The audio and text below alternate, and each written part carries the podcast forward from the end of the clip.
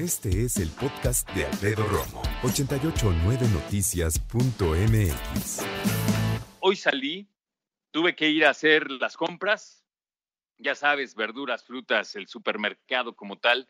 Hay muchísima gente ya afuera. Me llama poderosamente la atención porque dijeron que este regreso iba a ser escalonado, pero pues yo de repente ya vi demasiadas personas en la calle.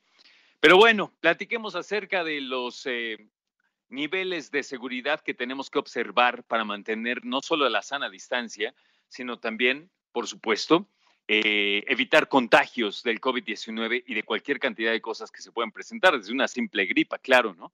Entonces, ¿qué? ¿Sigues usando guantes, tapabocas, eh, antibacterial, toda la cosa? Porque sí, sigue siendo básico el cubrebocas y sí, sí funciona, ¿verdad? Toño Aranda, buena tarde, compañero.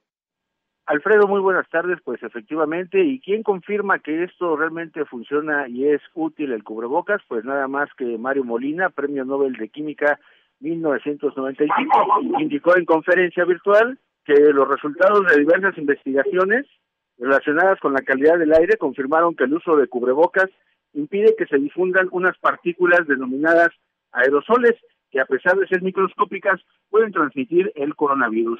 Alfredo, en esta conferencia virtual, Mario Molina indicó que los estudios señalan que no solo las llamadas gotículas que emite el cuerpo al estornudar, escupir o hablar pueden generar un contagio. El científico precisó que el uso de cubrebocas no solo impide que una persona contagie a otras, sino que la gente que sale a la calle se protege de contagiarse al usar este, este cubrebocas en varias partes cuando está en el espacio público. Si me permites, Alfredo, escuchamos cómo lo explicó Mario Molina. Bueno, estas partículas pequeñas normalmente no se ven, pero salen al hablar. No tiene uno ni que toser ni que estornudar. No solamente son esas gotas gigantescas, sino los aerosoles, los que no se ven, los que transmiten el virus. Se pueden parar con las máscaras. Al usar el cubrebocas, pensaban que nada más era importante ponerse la máscara si es que está uno enfermo para no contaminar a la gente no, eso es un grave error. Es importantísimo el uso de cubrebocas, pero no nada más por si están enfermos para que no contaminen a otras personas, no, para protegerse ellos mismos. Alfredo Mario Molina estuvo en una conferencia virtual con la jefa de gobierno de la Ciudad de México, Claudia Sheinbaum, y bueno, pues Mario Molina comparó estos aerosoles con las partículas PM2.5 que en calidad del aire son las que generan incluso contingencia ambiental por partículas que al ser tan diminutas, pues los filtros naturales de nuestra nariz no los pueden detener e ingresan a nuestro cuerpo.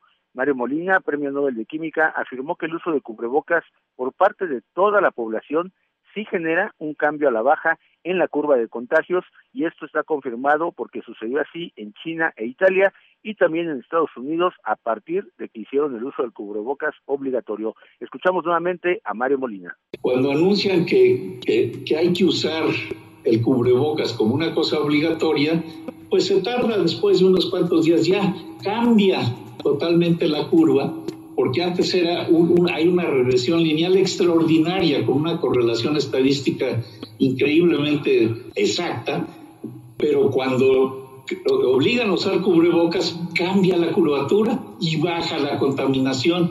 Mario Molina, Alfredo, también indicó que el uso de cubrebocas, incluso los más sencillos, tienen una efectividad superior al 80% para detener la emisión y aspiración de las micropartículas llamadas aerosoles que pueden ser portadoras del COVID-19. Finalmente, pues en esta videoconferencia, también al tomar la palabra la jefa de gobierno de la Ciudad de México, Claudia Sheinbaum, indicó que hoy sostuvo una reunión con los líderes de la Cámara, Nacional de la Industria de la Transformación, Canacintra, para afinar los detalles de cómo será el regreso al trabajo del sector manufacturero, pero destacó que será bajo estrictas medidas sanitarias para evitar el contagio de COVID-19. Muchísimas gracias, como siempre, Toño. Buena tarde. Por ende, pregunta del día, rápidamente. Dime una cosa. Ahí, en tu familia, tu familia y tú, ¿Siguen observando las medidas de seguridad para evitar el contagio de COVID-19 o ya no? Cubrebocas, gel antibacterial, eh, el uso de guantes de látex al momento de salir, o ya están aflojando también las medidas de seguridad en ese sentido.